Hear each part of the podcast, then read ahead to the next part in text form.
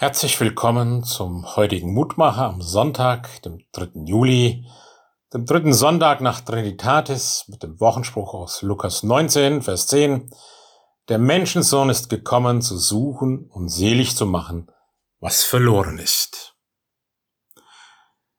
Die Rede vom Menschensohn hat ihren Ursprung im apokalyptischen Glauben des alten Israel. Von diesem Menschensohn wurde erwartet, dass er gleichsam aus den Wolken kommt, um die Regentschaft über alle Nationen zu übernehmen und Frieden und Gerechtigkeit auf der Welt zu schaffen. Er hat also auch ein Richteramt, ein Amt, wo davon berichtet wird, was er verurteilt und was er leben lässt.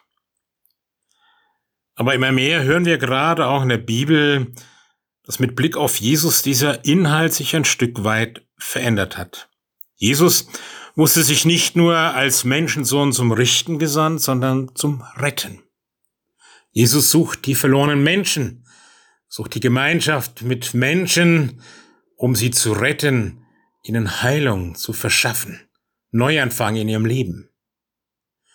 Und Jesus, ja, macht uns damit ein Zeichen, wie Gott wirklich ist. Jesus setzt auf die Liebe seines himmlischen Vaters, die die Heiligkeit nicht aufhebt und die Gerechtigkeit, die aber eine klare Richtung gibt, dass Menschen gerettet werden, dass Menschen nach dem Bilde Gottes neu Frieden und Versöhnung finden. Und damit sind auch wir als Christen heute ein Zeichen durch unseren Glauben für dieses Wesen Gottes. Ich bete noch. Herr unser Gott, du hast uns Jesus nicht zum Gericht gesandt, sondern damit, dass er uns in unserer Verlorenheit sucht und herausführt.